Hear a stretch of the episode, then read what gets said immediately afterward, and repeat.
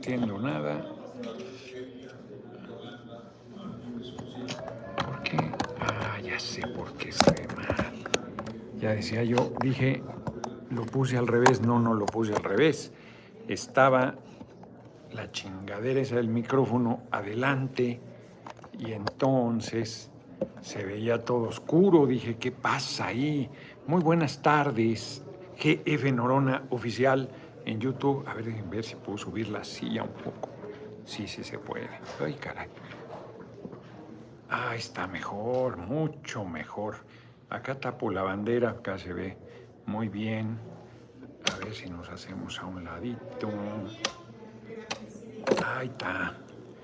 Ahí está. Ahí está. Pero se ve el pinche signo ese horrible de, de la salida. Bueno, ahí aunque acá me tapo yo con los mensajes. A ver, ¿qué hacemos? ¿Qué hacemos? ¿Qué hacemos? ¿Qué hacemos? Unos últimos ajustes. Ahora tapo la bandera acá.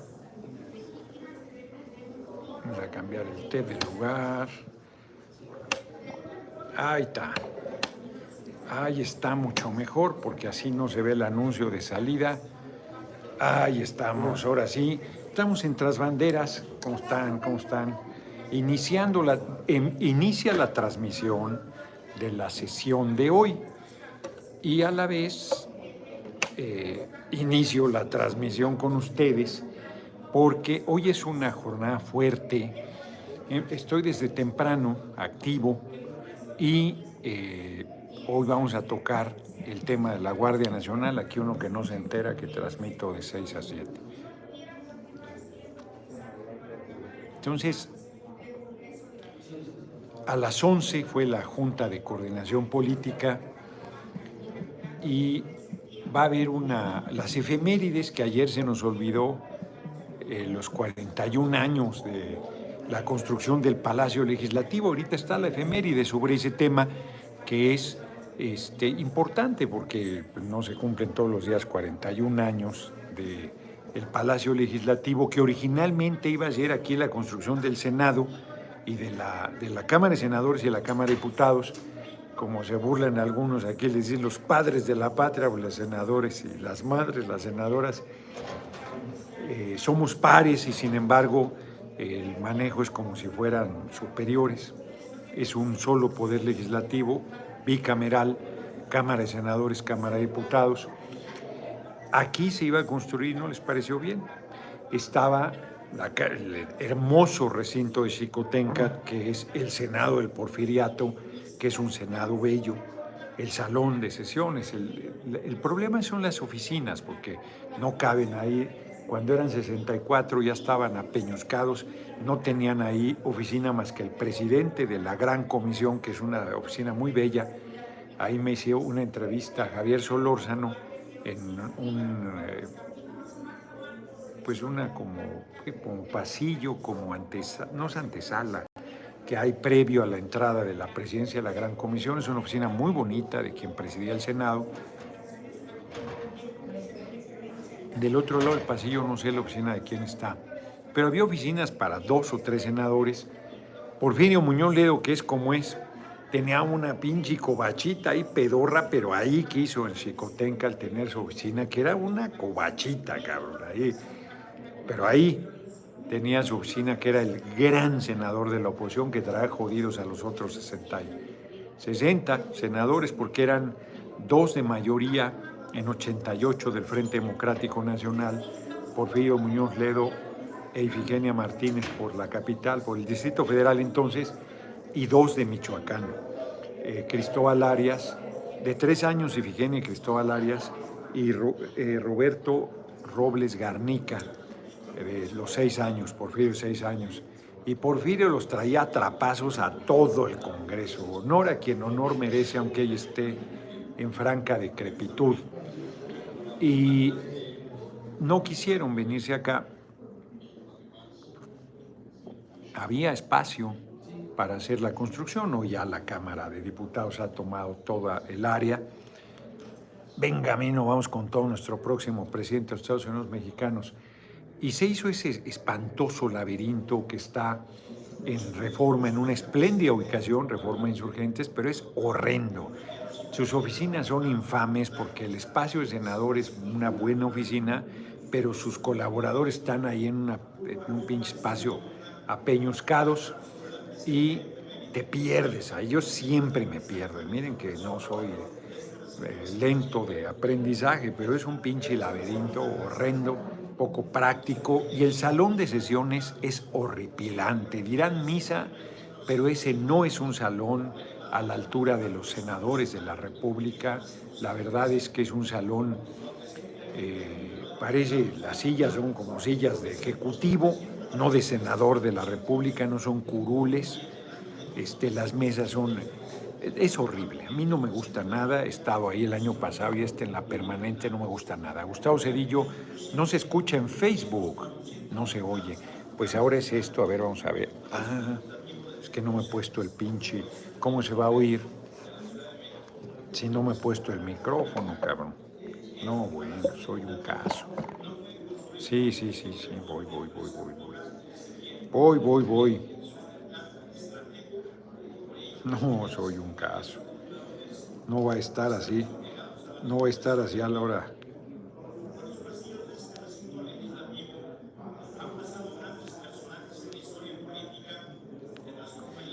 No va a estar así a la hora del debate. Que me apeñe. No se oía porque no me había puesto el micrófono. Así como ya me dijeron que no hay sonido, espero que ya. Sí, claro, pues, ¿cómo iban a escuchar si no había puesto el pinche sonido? A ver, permítame un segundo, a ver si me dicen que ya está el audio. Ya, ya me dijeron, ya debe oírse. A ver si ya. Díganme si ya se, se oye en Facebook, ya se debe ya. Perfecto. Perdón, me apiñé, no me había puesto el micrófono, puse la chingadera ahí, pero no me, no me puse el micrófono, lo tenía aquí guardado en la caja. Entonces ahora estaban sufriendo lo que les pasa a los de Facebook, que por, digo a los de YouTube, que por alguna razón no se oye. Les decía yo de la Cámara de Diputados, puta madre, ya ni modo de, de volver a echarme el rollazo.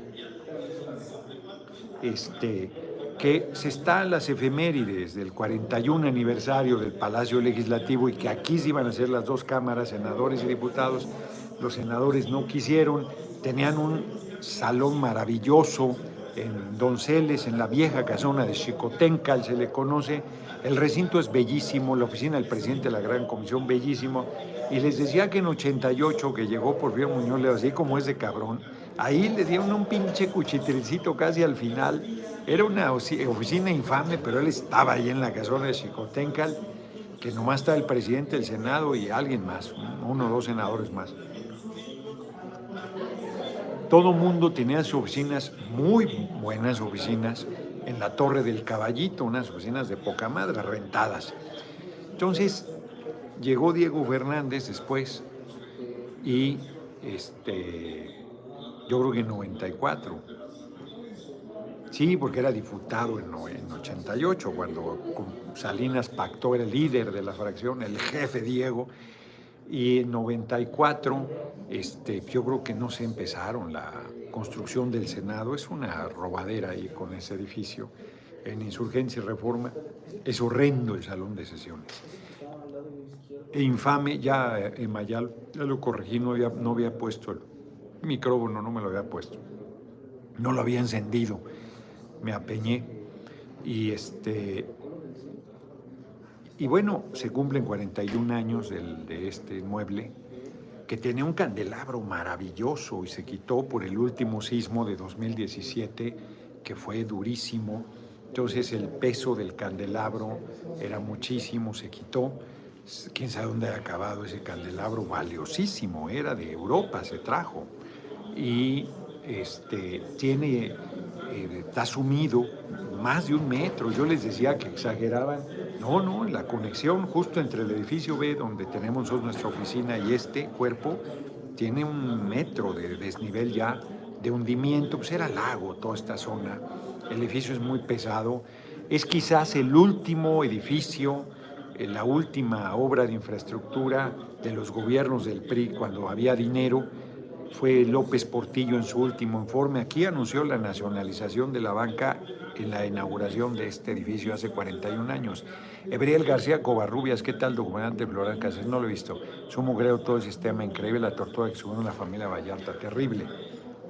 Yo en su momento lo dije y me acusaban de protector, de, secuestradores. Yo visité más de un año a, Florán, a Cassés en el penal de Tepepan, femenino. Entonces esta fue la última, quizás, gran construcción. Reitero, se me olvidó decirle ya a Bro Favela que aquí se anunció la nacionalización de la banca mexicana en la inauguración de este inmueble. Pero luego se tomaron puras decisiones contrarias al pueblo, puras chingaderas. Bueno, aquí se validó. Aquí quemó el Palacio Legislativo Salinas. Estuvo sesionando en el centro médico. No me acuerdo en qué año, fíjense, esas cosas debieron decirse. Hoy eran solo tres minutos, pero debieron decirse ahí. Eh, centro médico estuvo funcionando como sede de la Cámara de Diputados de 88 casi al 91. No sé en qué momento se rehabilitó y se volvió a echar a andar este salón de sesiones y a partir de 2018 es la sede del pueblo, verdaderamente. La pasada legislatura que me honré en formar la 64 y la 65 y también se eh, cumplen, va a haber también efeméride, del 88 aniversario del Fondo de Cultura Económica, larga vida al Fondo de Cultura Económica, una gran empresa editorial que publica cosas de espléndida calidad. Ahora con este, Paco Ignacio Taibo II, además haciendo publicaciones muy económicas, muy valiosas y una juventud, es que me está acordando un libro que quiero eh, publicar en el, en el Consejo Editorial de la Cámara y me quiso llegar el nombre ahorita, una juventud en Alemania, no estoy seguro que se llame así, ya me acordaré.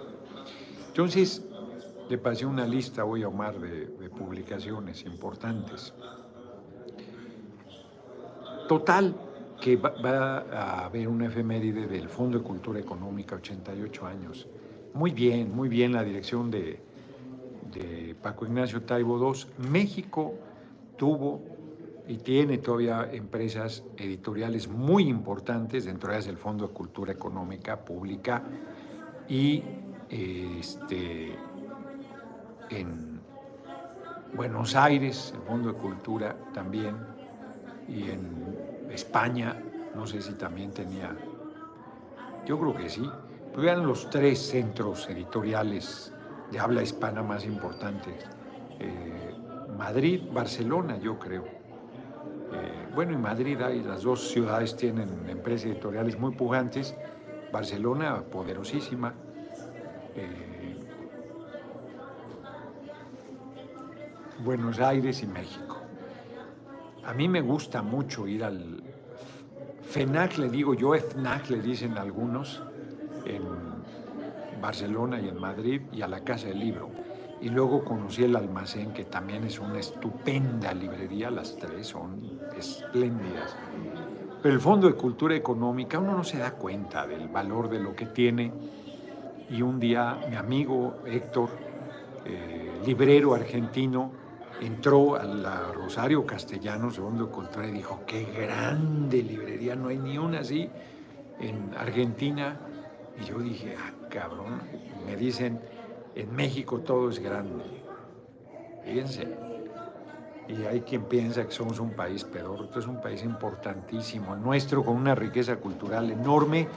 Y hoy se discute en unas horas más la Guardia Nacional Va a haber una ronda de iniciativas y al final Morena presenta a nombre de Morena, PT y Verde, yo la firmé, Alfredo Sarmiento, saludos desde el estado de Minnesota, muchas gracias por la cooperación, la reforma a la Guardia Nacional, que seguirá siendo civil, que seguirá bajo responsabilidad de mando de un civil, el secretario de Seguridad Pública, y Protección Ciudadana, creo que es el nombre, es un civil, es una civil ahorita, Rosa Isela, y será siempre un civil, y aunque un militar llegase ahí, como pasa con las secretarías públicas, seguridad pública de los estados y los municipios que a veces han puesto militares, es responsabilidad civil, el militar es con licencia y está bajo la responsabilidad del alcalde, el gobernador, civiles también. Rodolfo Miranda, un saludo, diputado. Ya enviamos la información al WhatsApp de la señorita Mónica, quedamos pendientes de la respuesta. No sé de qué información, Rodolfo Miranda, pero te agradezco.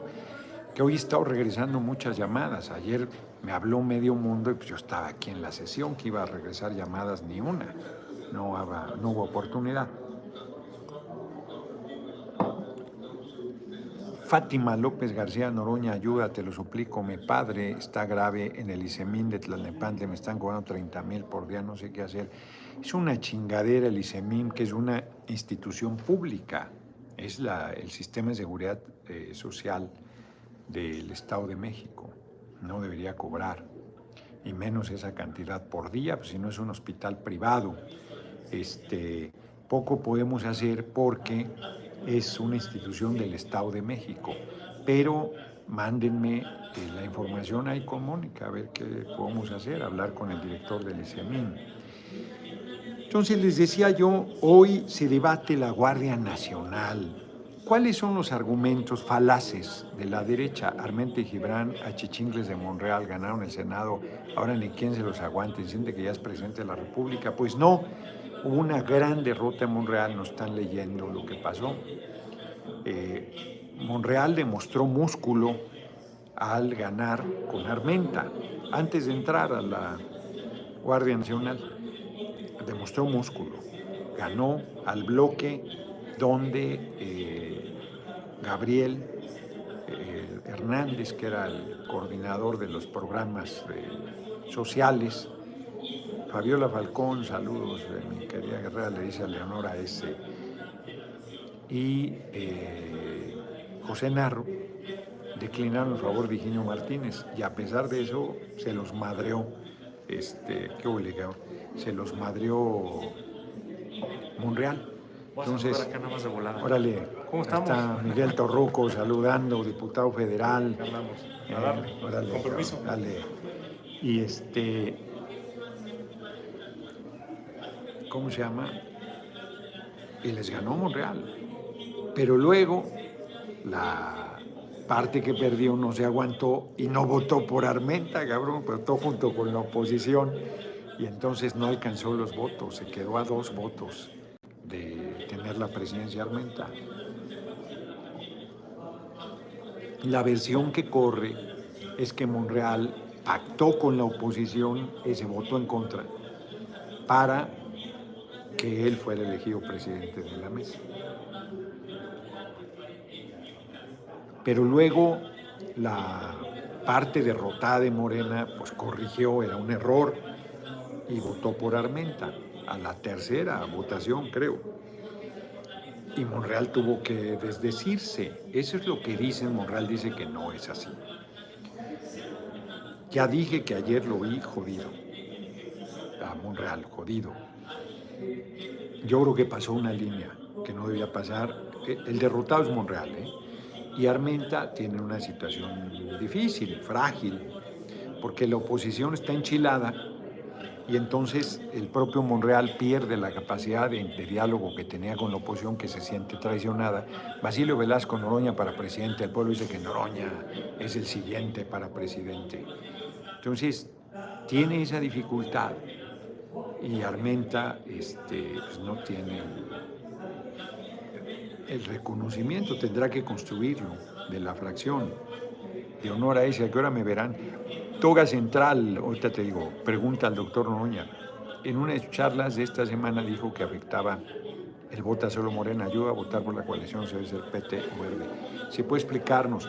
Claro, porque si ustedes concentraron los votos en Morena, pasó lo que sucedió. Si le hubieras dado votos al PT y al Verde más, este, eh, Morena tiene un tope. Por más votos que le des, tiene un tope. Y si tú le das votos a los aliados, ganas más votos, más diputados de representación proporcional del PT y del Verde.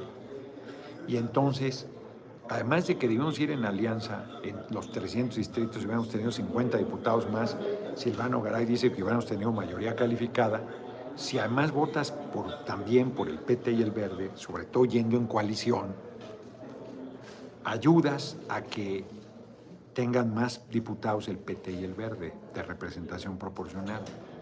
Y esos pues no le cuestan a Morena. Morena va a ganar de tomos porque lleva, la, valga la redundancia, la mayoría de los candidatos de mayoría. Entonces ellos, aunque votes por el PT y el Verde, su candidato va a ganar, va a tener mayoría en la Cámara, tiene la mayoría de votos además. Este,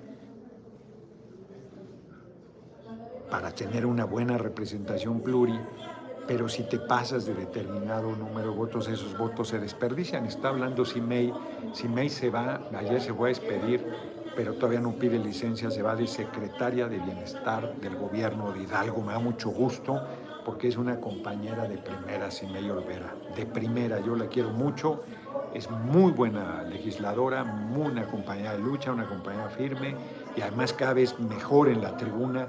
Lástima que se vaya, pero qué bueno que se va a servir al pueblo de Hidalgo, además en un espacio, oigan, pues ya lo están celebrando, se ha vuelto muy buena Simei, muy buena. Es, es, buena oradora, tiene solvencia, tiene carácter, tiene pasión, es una muy buena compañera. Qué bueno que, que vaya a ayudar al gobernador electo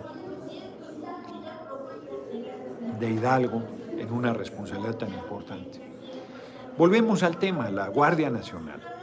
La, oposición está mintiendo, que militarizamos, ellos militarizaron. El comandante Borolas, alias Felipe el Sagrado Corazón de Jesús Calderón Rosa, me decían los paneagos que no se llama así, así se llama. Él se quitó del Sagrado Corazón porque no, es, no tiene nada sagrado y no tiene corazón. Este, y se dejó Felipe Jesús cuando fue candidato a la presidencia y hizo fraude y se la robó y usurpó. Entonces, eh, eso es así. Namaste. Saludos desde Portland, Maine. Me fascina como tendencia a los panaguaos. Fascina con. Sí, así es, con ese. Este, se veía, no, se veía algo mal. No, no entendí, yo creo que como me pulo a los panaguados, pues no, yo creo que puso otra cosa. Y mienten cuando dicen que fracasó la estrategia, los datos duros es de mejoría. En feminicidios ha bajado, en asesinatos, en robo a casas, habitación, robo de vehículos, en secuestros han bajado de manera importante. Pero, este, pues tan de intrigantes. Porque es el golpeteo y abrazos y no balazos. Y es un fracaso, pero es, un, es, es, es esquizofrénica su oposición militarizan al país. Pues no que no, que no, no, que no se está haciendo nada. Pero su estrategia es un fracaso. Pues sí es lo que ellos hicieron. Ellos sí militarizaron al país.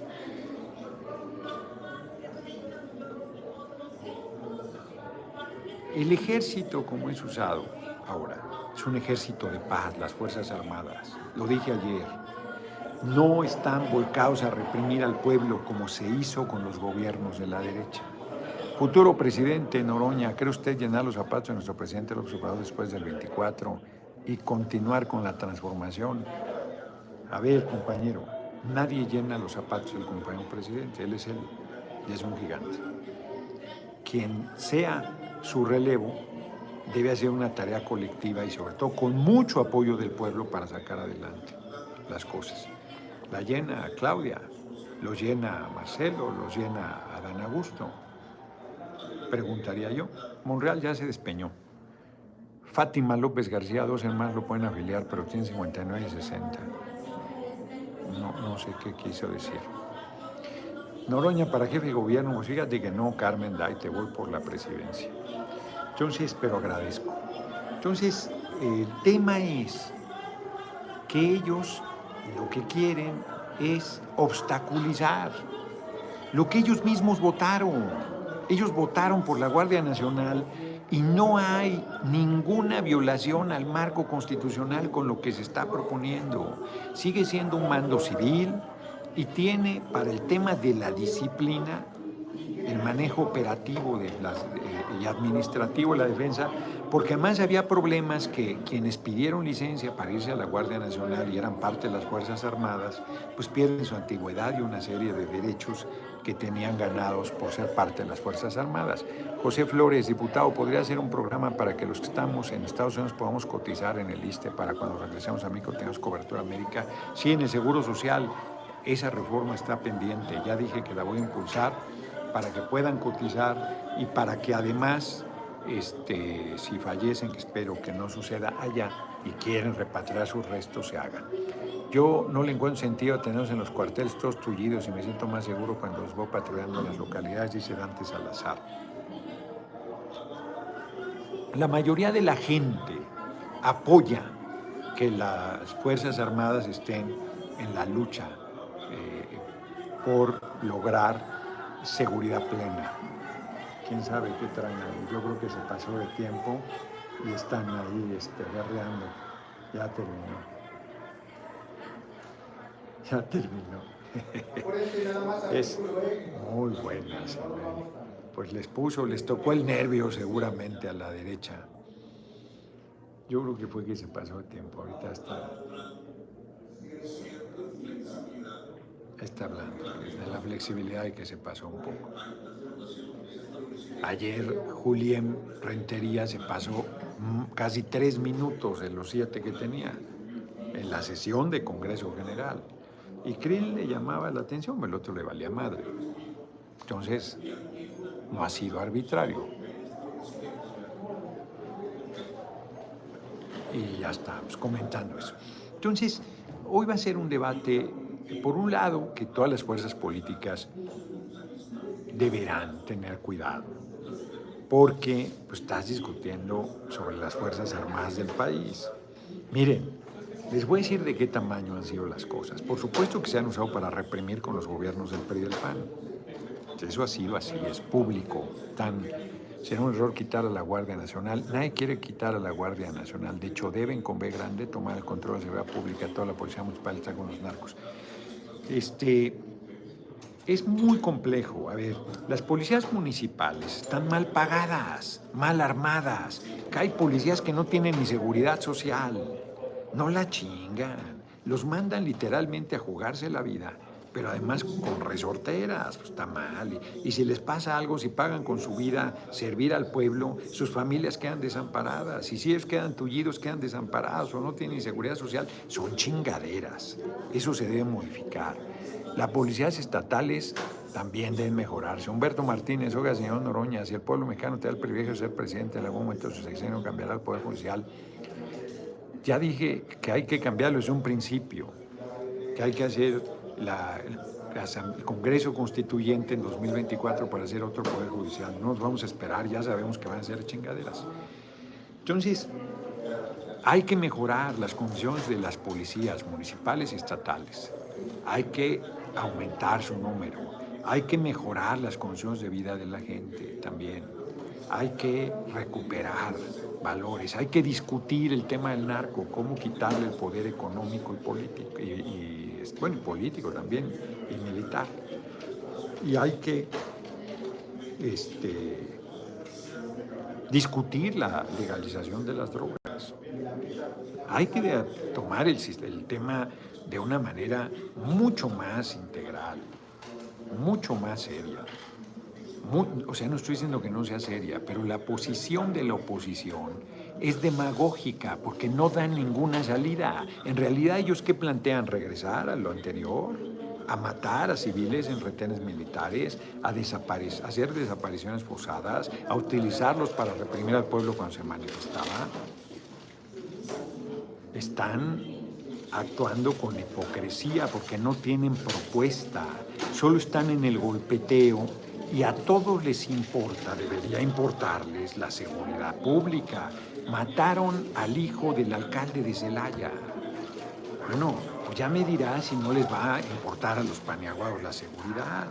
Pero hipócritamente se suben a tribuna, ya le estoy dando un llegue, cabrón, se suben a tribuna a decir este, necedades.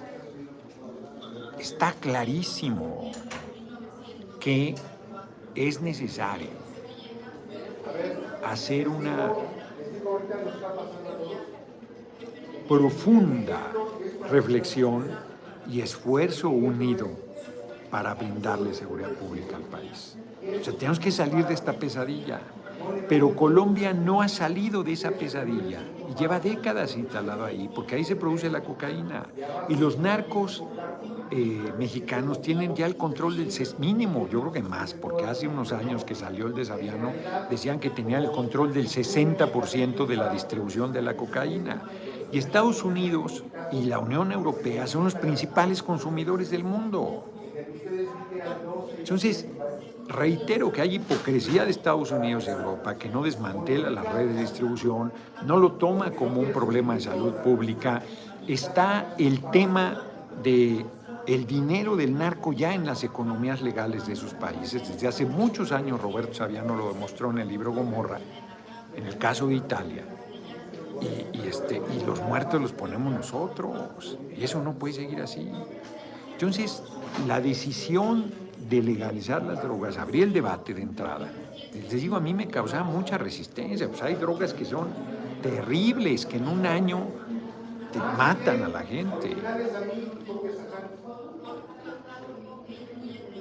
La canción que le dediqué a la senadora María del Carmen Telles es terrible, Princesa, de Sabina.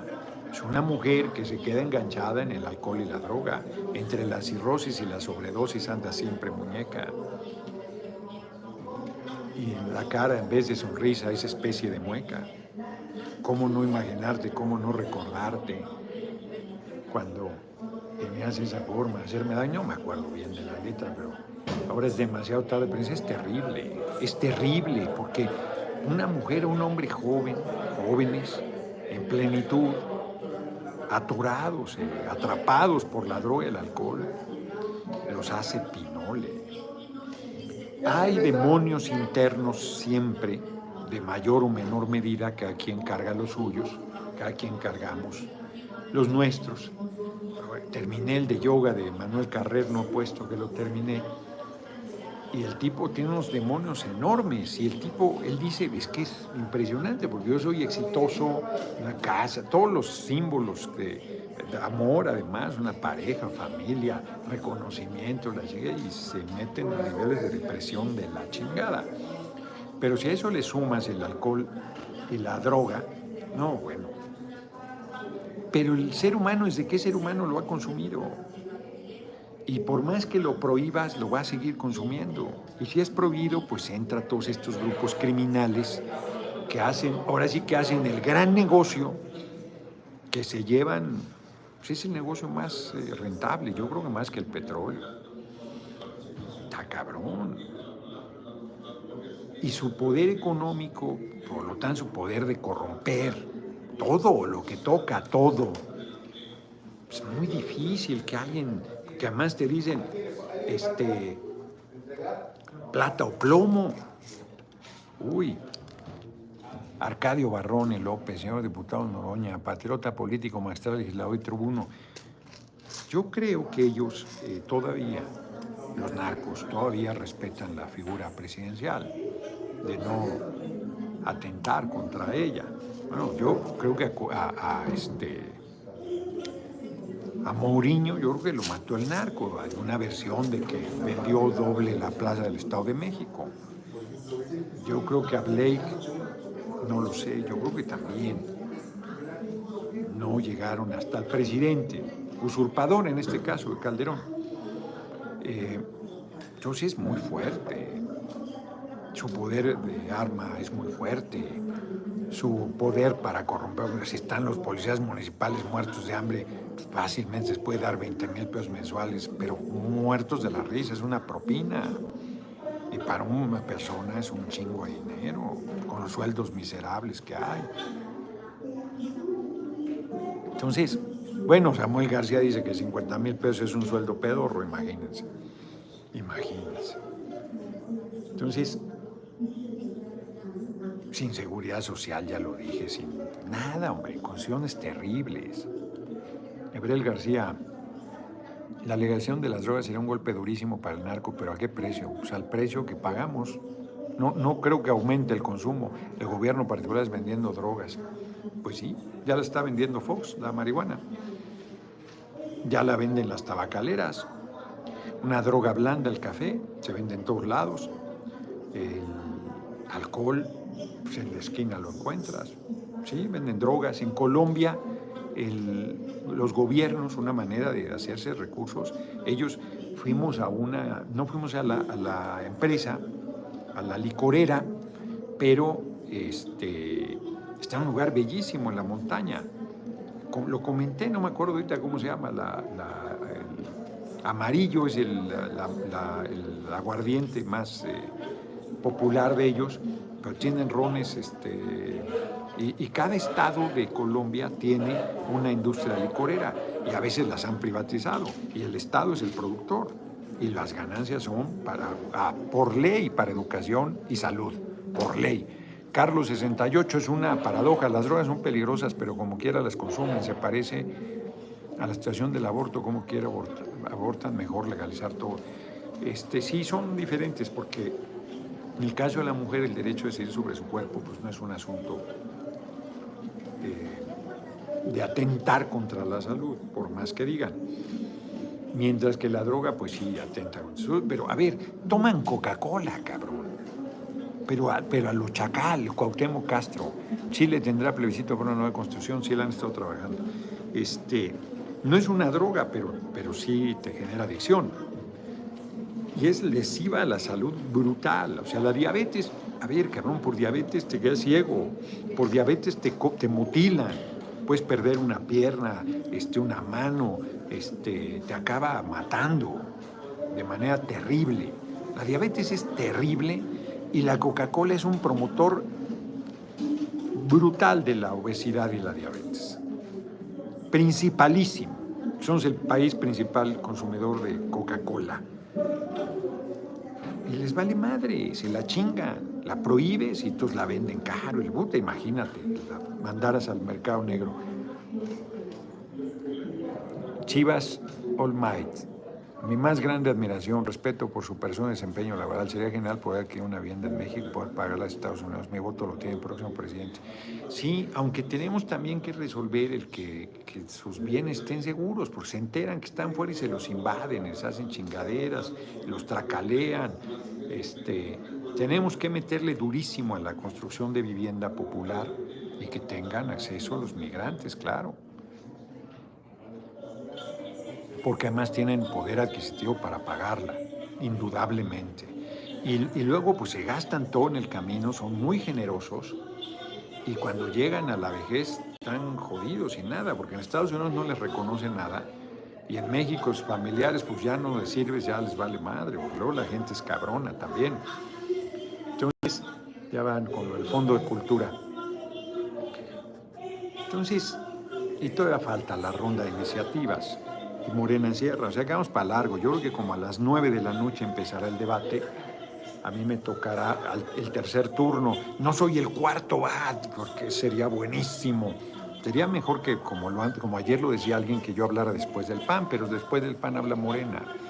José Flores, diputado, venga a Estados Unidos lo más pronto que pueda, antes que otro candidato venga. Yo ya tengo a mi familia en Puebla, en Esahualcoyo, listos para votar por ustedes y los demás compañeros que están aquí hacen lo mismo, va a tener más apoyo.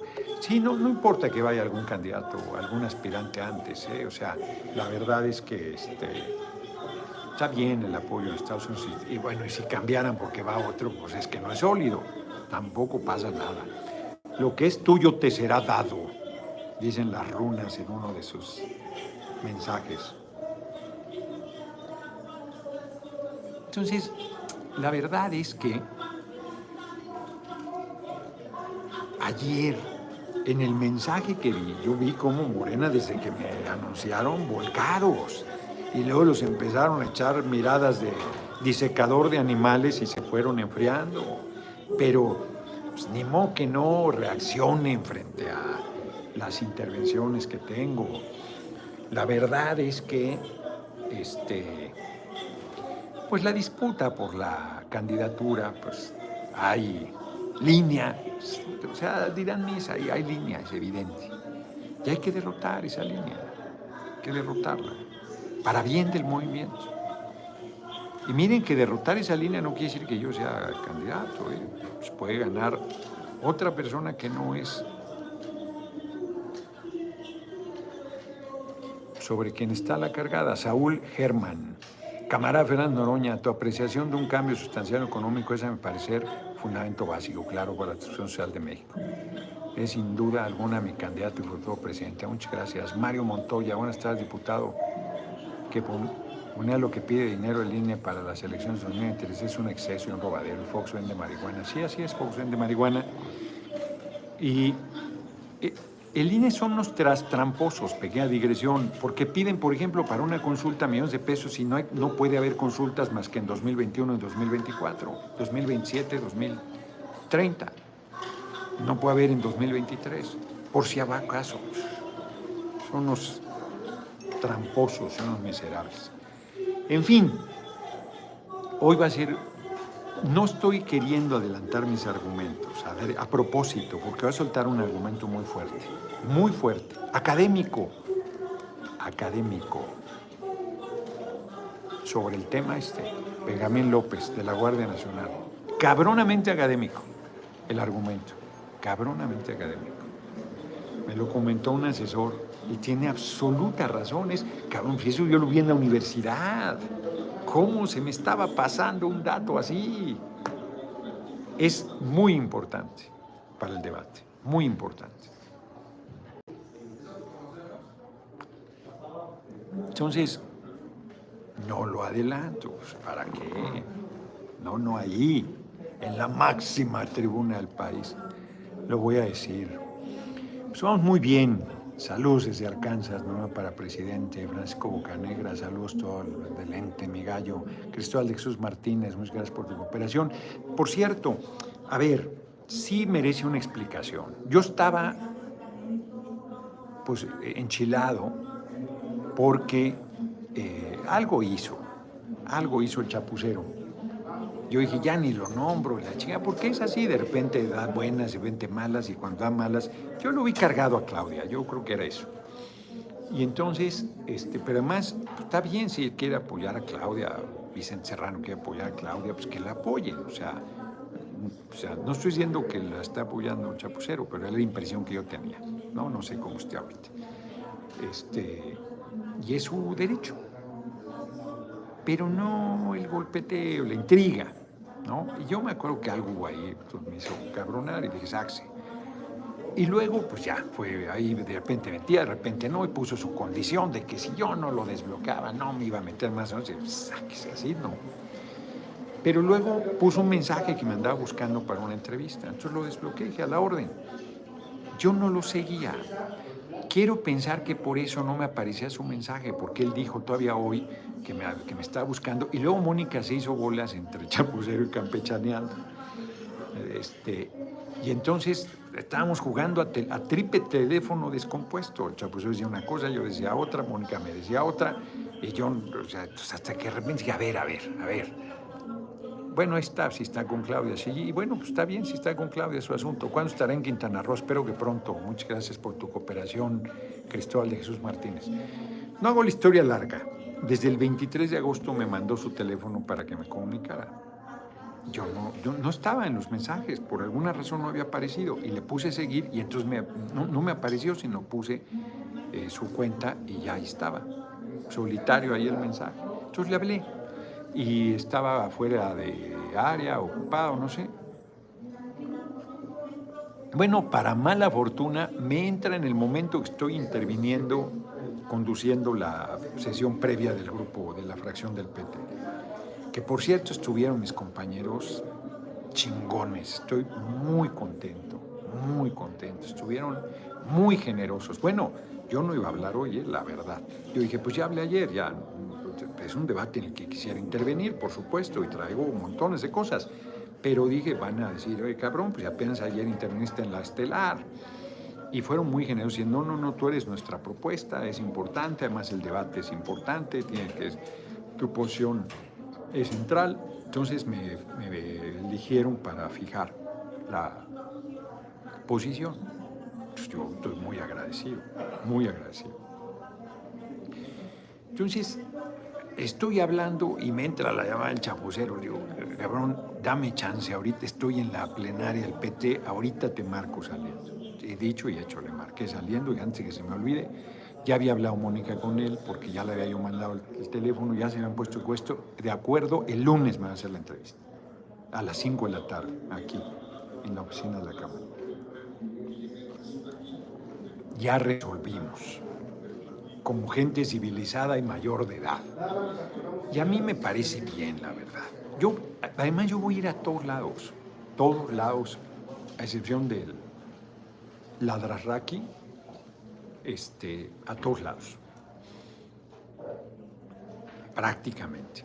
Hay también compañeros que tienen muy modesto auditorio. Yo no desestimo a nadie, pero de repente quieren hacer auditorio conmigo, está cabrón y luego una hora, y no, no, no, y luego, no hacen su tarea a veces, ya me ha pasado. Y luego, este, pues Mónica, que estaba cada vez cuidándome más, muy celosa de su tarea y pues, con el desgaste que traigo, el cansancio y todo, este, todos andan ahí viendo Juca también ya le dijimos, ya les mandé el teléfono, cabrón, ya se los di aquí, el de Mónica. El mío lo doy en los mítines, chingado. Pues, también es que me dicen, no sé quién sea el hombre que viaja en el tiempo. Está, bueno, acá otro dice que está cargado Adán. Bueno, Jalife, bueno, Jalife estaba, yo ya no sé a quién está apoyando Jalife. Ya no sé. Pero Jalife, este, pues como es de temperamental. Fernanda López, ya vi quién te paga, le dice Alberto Reyes, quién sabe qué traen ahí. No más dólares, ya es tiempo de regresar a México a ganar pesos, se ha dicho, Michoacán. Julio Laureán, diputado, y hoy se comunicaron Nacho y tú en una conversación mía con Nacho. Ah, mira, Sí, ya, ya hablamos, ya hablamos. Pues justo lo acabo de comentar. Justo lo acabo de comentar. Miguel Zaragoza, en Facebook y YouTube eres el precandidato más popular, estás al 2 por 1 sos un orgullo estar con el doctor Noroña desde Nashville, Tennessee. Sí, hombre, pero está este, muy raro todo. Juan Pérez, ay cabrón, Juan Pérez dice, campechaneando de inicio apoyaba a Marcelo, pero dijo que no le gusta el acercamiento con Monreal. Dijo que le va a dar espacio a Noroña, al igual que todos, y los van a incluir. Lo, lo, correcto es hablar con todos. A ver, tú puedes tener simpatía, yo puedo tener simpatía por cualquiera. Y los entrevisto bien, bien. O sea, hago una entrevista para que ellos solitos se ahorquen, solitos digan lo que piensan, lo que creen, lo que... Sin, sin entrar en conflicto, nada, sino solitos. No esas entrevistas que trato muy bien a unos. Eh, ley general. Y, este, y culebras con otros. Pues eso no es correcto, porque demuestra que tú puedes tener simpatía, pero no tienes por qué estar. Cada quien tiene su estilo, pero yo no comparto los entrevistadores que debaten con el entrevistado. Cada quien su estilo, pero tú puedes llevar al entrevistado a que se solito, solito se ahorque, sin necesidad de contraponer sus puntos de vista. Pero, insisto, cada quien, y yo no tengo ningún problema con los entrevistadores por nazis. Me acuerdo una vez en, ¿dónde fue? Yo creo que Chihuahua, yo creo que Delicias, no estoy seguro, donde son los, este, los menonitas. La ciudad es Cuauhtémoc, Cuauhtémoc, Chihuahua. Ahí, no hombre, es el dueño de la estación de radio y es un tipejo, la verdad, no hago cómo se llama. No, hombre, cada que voy salen chispas ahí. Benjamín López. Vivo en Celaya, el cortal de Huachicola, los delincuentes empezaron con extorsiones les corta una cosa y buscan delinquir, no es el camino a la legalización. Te equivocas, Benjamín López, porque los delincuentes pueden seguir siendo delincuentes, pero el poder económico que les da el narco no, no se los da el que anden secuestrando y haciendo chingaderas.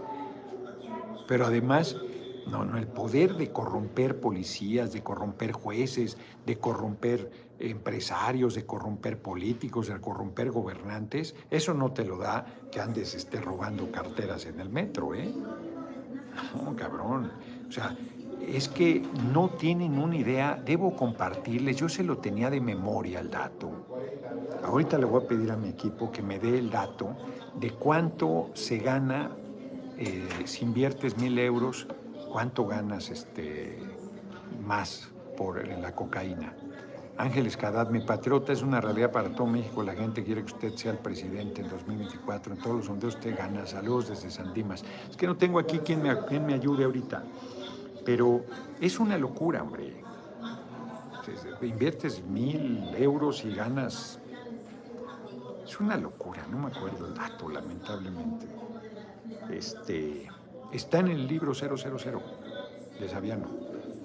Y debe ir en, en aumento, además. Porque este libro es de hace, no sé, cuatro años o una cosa así. El tiempo se pasa en chinga pues el, nivel, el nivel de poder económico y militar, a ver, cabrón, que tú puedas tomar una ciudad como Culiacán, tomar las zonas militares y amagar y con posibilidades de hacer una masacre del tamaño de la chingada, si eso no te lo da un güey que ande robando bolsos y que ande pues, secuestrando inclusive. Es una banda de secuestradores la puedes desmantelar una banda de narcotraficantes, son miles de millones de dólares. Es la empresa, yo creo que más... A ver, cuando digo que es más lucrativa que el petróleo, estoy diciendo palabras mayores. Un barril de petróleo te puede costar 20 dólares y lo vendes en 100. Un kilo de cocaína es una locura. Y el fentanilo y esas chingaderas necesarias para el procesamiento es una locura.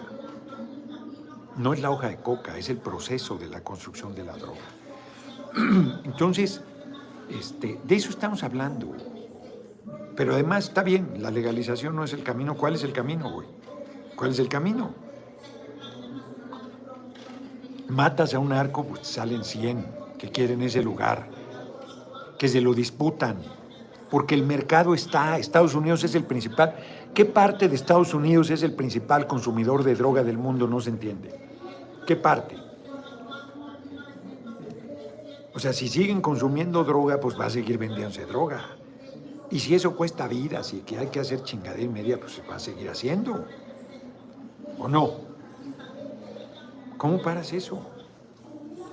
¿Cómo lo paras? Europa es el segundo consumidor más grande de droga del mundo. ¿Cómo la distribuyen? ¿Por qué no han parado la distribución si es tan grave el problema?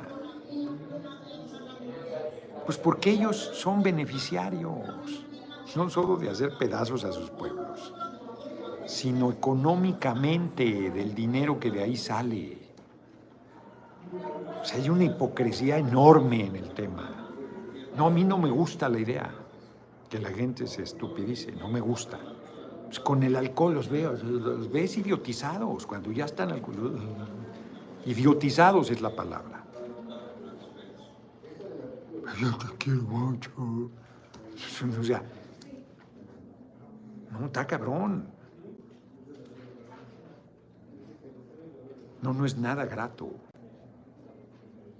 Es una copa y copillas y la chingada. No, no, que llegues a nivel, quédate tirado ahí, cabrón, que te puedan hacer lo que quiera, lo que quiera. Cualquier persona, pues está cabrón. Si es una droga que puedes, hasta los, está prohibido que los menores la compren, la compran. Pues el cigarro es un daño de la rechingada. Cáncer pulmonar no es algo agradable. La diabetes, insisto, pinche Coca-Cola. Es nefasta, cabrón. Les vale madre. Pues puedes decir 20 les vale madre, Carlos Vital, muchas gracias por la cooperación. Si alguien quiere destruirse, no tienes manera de evitarlo. Porque efectivamente, con o sin nuestro consentimiento, la droga se vende. Y vean nada más lo que cuesta ese Mercado. Vean el costo, 800 mil vidas en Colombia. O sea, ¿se dan cuenta de lo que estoy diciendo? 800 mil. Un millón en el mundo. Estoy seguro, no tengo el dato que México debe aportar muchas de esas 200 mil restantes. Renato Esparza, buenas tardes, doctor Noroña. Hoy va a recetar más medicinas para negocio. Espero que en su gira por Estados Unidos incluya Chicago, pues sí, saludos de un zacatecano. Chicago es parada obligada, pues la concentración de mexicanos ahí es muy grande, Chicago, Nueva York, Los Ángeles, San José, Houston, por citar algunos. muy grandes concentraciones, hay ya en todo el territorio norteamericano. Pero además no quiero convencer a nadie de que hay que legalizar las drogas, digo que hay que abrir el debate. No, no, si me presiona un poco ni siquiera estoy convencido. Simplemente estoy en la búsqueda, porque está cabrón. ¿Cómo, díganme ustedes, cómo le quitas el poder militar y económico a los narcos? Pon pena de muerte, la chica, pon lo que quieras. Pues no van a matar a los narcos, hombre. Los 22 de Tlatlaya no eran narcos. Los estudiantes del TEC no eran narcos. Los 42 que mataron en Tanuato, Michoacán, no eran narcos. Los 7 que mataron en Calera, Zacatecas, dos mujeres, una menor de edad incluida, no eran narcos. Los 20 de Apatzingán no eran narcos. Y si alguno era narco, tampoco hay pena de muerte, sin juicio, además. O sea, está cabrón. además, pues no vas a matar a todos, y si los matas salen nuevos, porque Estados Unidos sigue siendo el principal consumidor de drogas del mundo. Ese es el pinche problema. Y Estados Unidos se hace bien pendejo, el gobierno de Estados Unidos. Porque además ellos deciden desde la DEA quién les venda. A ver, si Calderón y Peña apoyaban al Chapo, pues no es porque tuvieran especialidad, especial cariño por él, sino porque Estados Unidos se decantó porque el Chapo lo abasteciera. Y después los apuñala.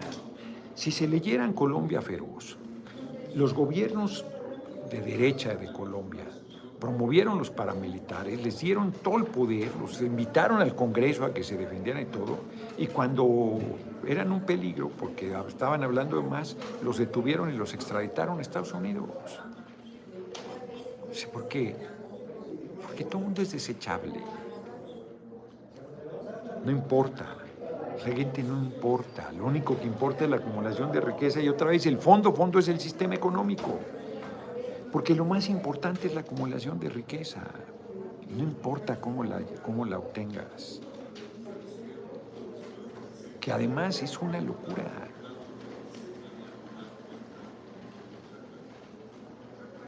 A ver, yo no tengo dinero para una campaña. No tengo dinero para una casa. Pero el ingreso que tengo me sobra. Entonces, en lo personal, no, no, o sea, me sobra. No estoy de arrogante. Simple, y soy consumista, cabrón. Pero pues consumo libros. Se me da de repente ahora ando comprando calzones, ¿no? Camisetas. Un chingo de camisas, ya, ya le voy a decir a mi hijo y a mis hermanos que pasen por ellas, ya no las uso, hombre. Muy buenas camisas de marca. Ahí están, guardadas. Pues ya uso puras camisas mexicanas, ya. Cuando me muera, no sé qué chingados va a pasar con todo lo material. Hoy lo pensaba, el departamento que tengo, que es un departamento en la vecindad, lleno de libros y arte popular mexicano. ¿Qué va a pasar con eso? Pues, o sea, que además no quiero que se peleen mis hijos por las cosas esas. De repente pienso, pues se lo dejo a mi hija, a mi hijo y a mis dos sobrinas, Aura y Tamara. Quien lo necesite, creo que son buenas personas, pero luego son dulces envenenados, entonces no sé ni qué hacer con eso, güey. Y debo pensarlo, ya estoy viejito, los de la derecha es culera, y una de esas me mete un tiro, y bueno, ya no será mi pedo, ¿verdad? Si estoy muerto, pues ya me vale madre, o sea, como decía mi abuela, después de muerto, ¿para qué quiero calzones? Y yo ya no voy a estar, pues ya que se hagan bolas. Pero es irresponsable también dejar esa chingadera así, entonces algo habría que hacer con eso, no tengo idea qué voy a hacer, o qué, qué voy a decidir que deba hacer. Porque más de una propiedad para varios es, pues es un conflicto, porque habrá quien quiera que se mantenga, habrá quien quiera venderlo porque quiera la lana. Pues es un, es un pleito, hombre. Es un dulce envenenado.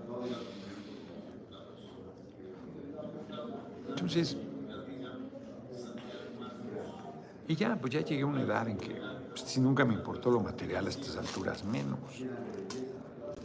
Y no es que no me ha importado, pues claro, les decía, hombre, yo a los 15, 16 años, cuando iba con mi abuelita al mercado sobre ruedas, pasamos y veíamos un Ford LTD del año 78 quizás, 76 y tenía 16 años, que me parecía el colmo de la elegancia, amarillo, canario, era el pinche Ford, largote, de dos puertas, pinche lanchón.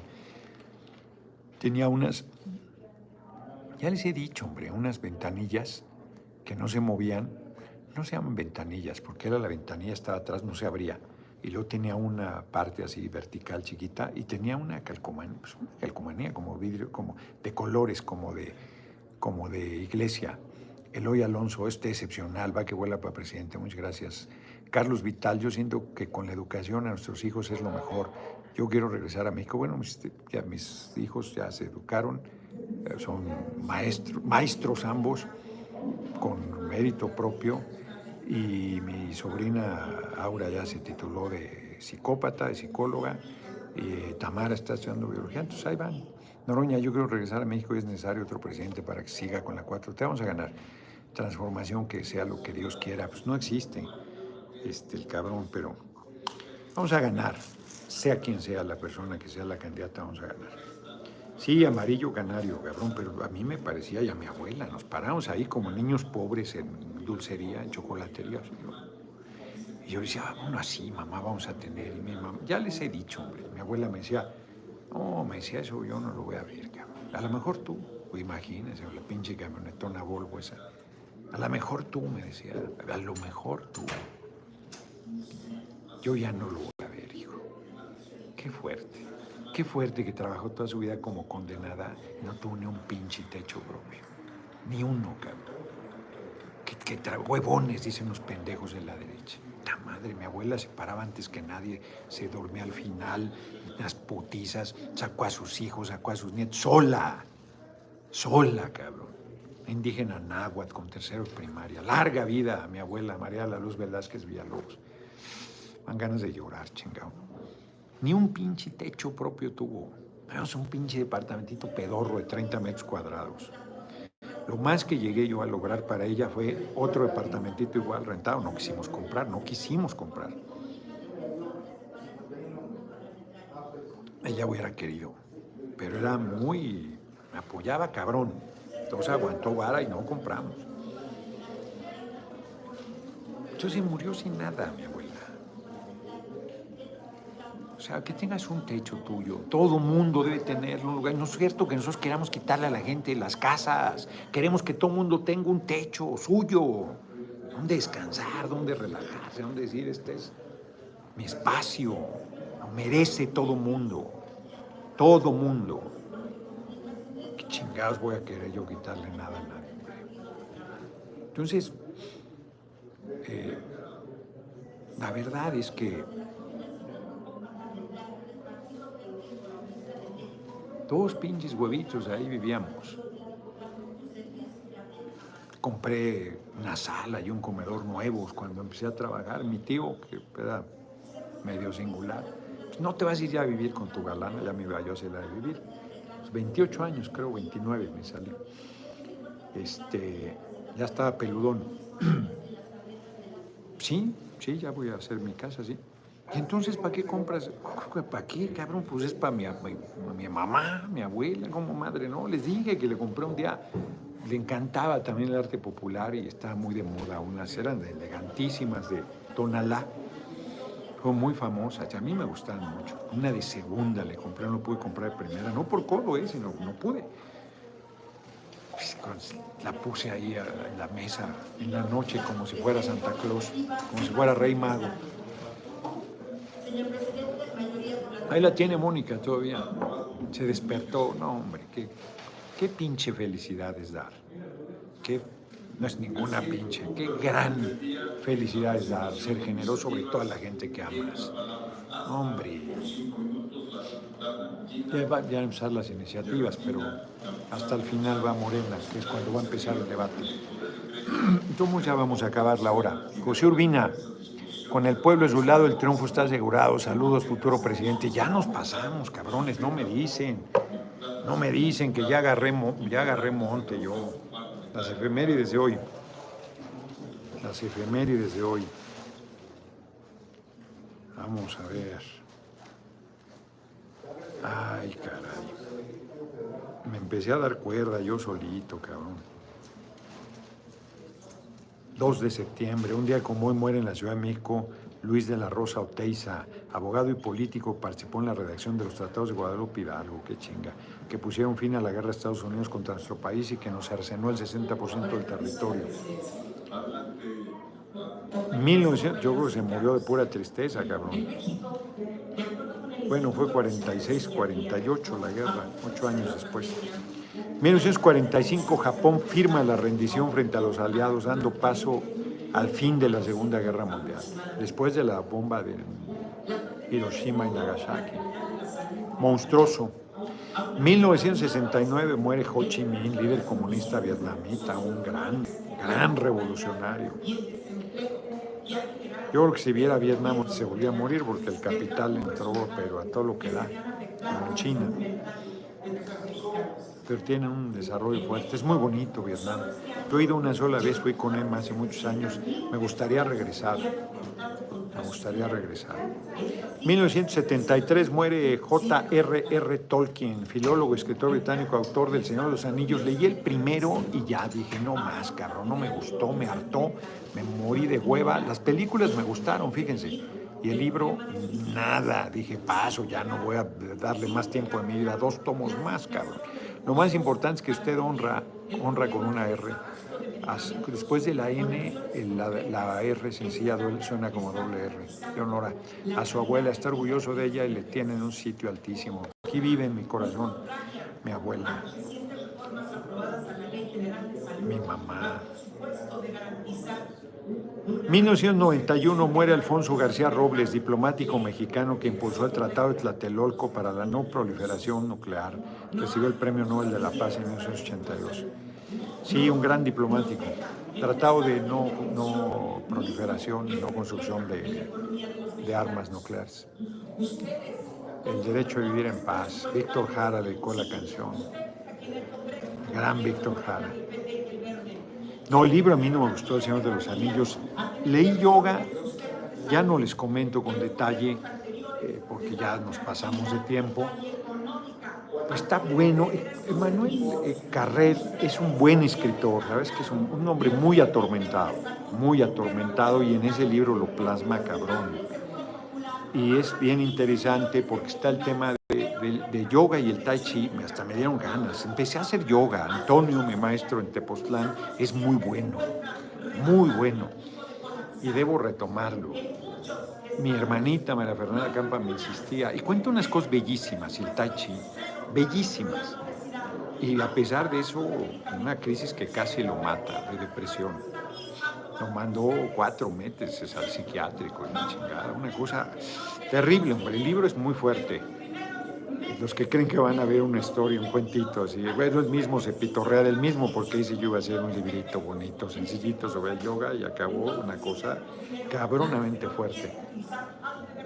Y siempre, como lo, también él lo comenta en sus libros a pesar de rudos, cierran siempre con una expectativa positiva.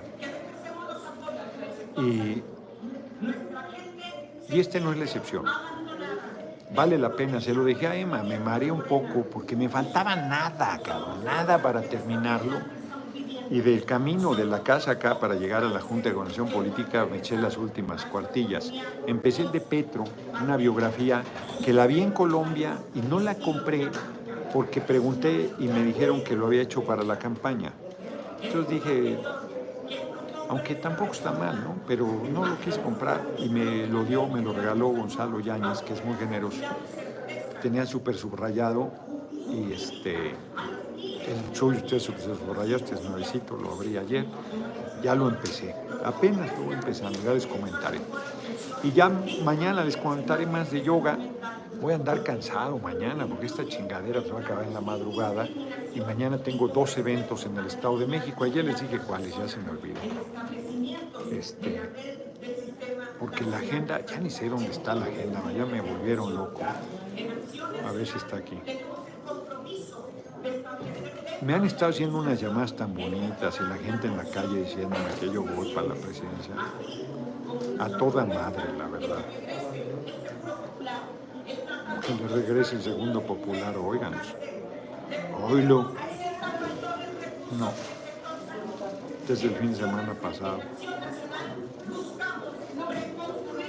¿Sabes qué es el pan?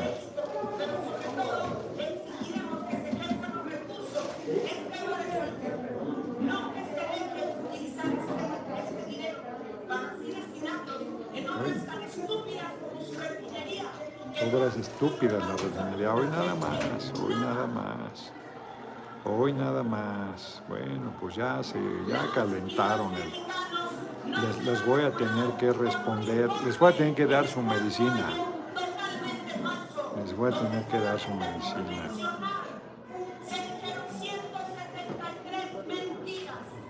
173 mentiras, ¿qué tal? ¿Qué tal? Bueno, pues así está. Nos vemos mañana. Voy a. eh, Les voy a madrear igual.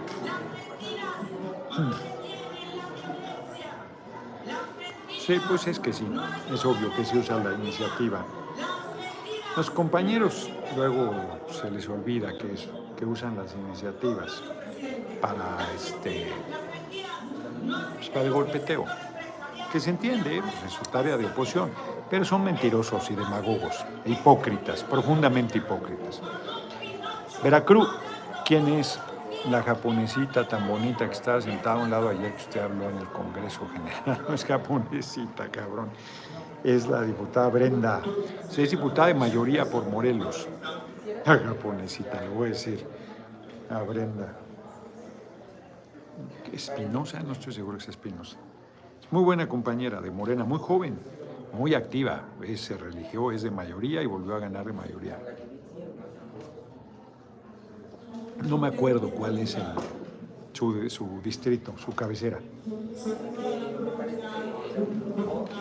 Nos vemos, nos vemos mañana. Ya nos pasamos mucho. Nos vemos mañana. Acá con ellos, pues sí. Ahorita apenas van las este, iniciativas. Entonces faltan como seis intervenciones de las iniciativas. Luego Morena presenta a nombre Morena Peta y Verde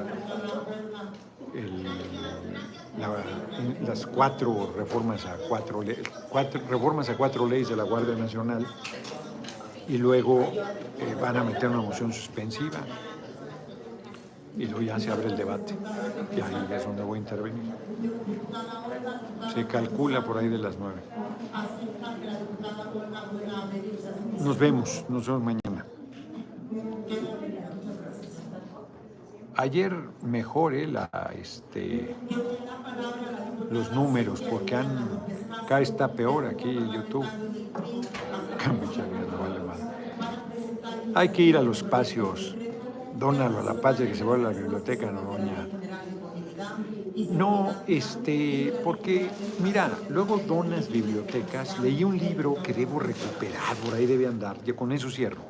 Es con un anecdotario buenísimo, historias sobre amantes de libros. Desde un tipo que tenía torres y torres, así como yo comprenderé, en su casa, pero estaba muy cabrón. Yo luego me acuerdo. Pero decía, tal libro, de Petro, este, seis hileras hacia allá, el cuarto libro de abajo hacia arriba. No seas mamón de locura, cabrón. David Vargas, muchas gracias. ¿Cómo le podemos echar porras para que estén quietos con la medicina que les dé? No, no se van a estar quietos. Parecen como chenicuiles en, comal, que madre, al contrario, es como si les echaras agua hirviendo. No, no se aguantan. Este, entonces, y hay un hombre que me gustó mucho su idea. Vendió su, su, su biblioteca. La vendió. Y dijo, y además para que no llegara alguien con mucha lana y se hiciera de ella, solo podían comprar máximo cinco libros. Para que rolaran sus libros. Porque pues tampoco es, o sea, eso de que es ni siquiera está organizada mi biblioteca. Tengo libros subrayados que para los eh, bibliotecarios eso es eh, inaceptable. Ese libro ya no puede estar en una biblioteca, aunque todas las bibliotecas de las universidades los libros están subrayados. Este, y luego se lo donas a la UAM, que es mi alma mater, y los cabrones burócratas van y las avientan ahí. Hay cosas que donó chingoncísimas Pablo Neruda que siguen embodegadas en universidades de Chile, embodegadas.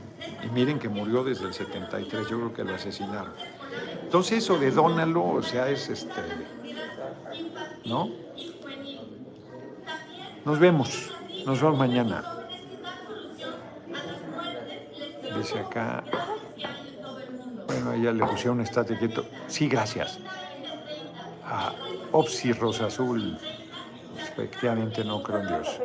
Notecito estoy tomando manzanilla, gracias. Todos los que donan y... No, los que dicen que dones, ellos no donan nada. No son capaces de dar nada. Yo podría dar todo. Pero el tema no es dar, porque yo, además muerto, pues con mayor razón, insisto, me vale madre lo que hagan. El tema es, este, pues no puedes preservar lo que tenías. Pues habrá quien diga estas porquerías se deshaga del arte popular mexicano, piensen que valen mal. Malas cosas también envejecen. Para ti fueron importantes, pero para la gente no tienen por qué ser importantes. Entonces, este,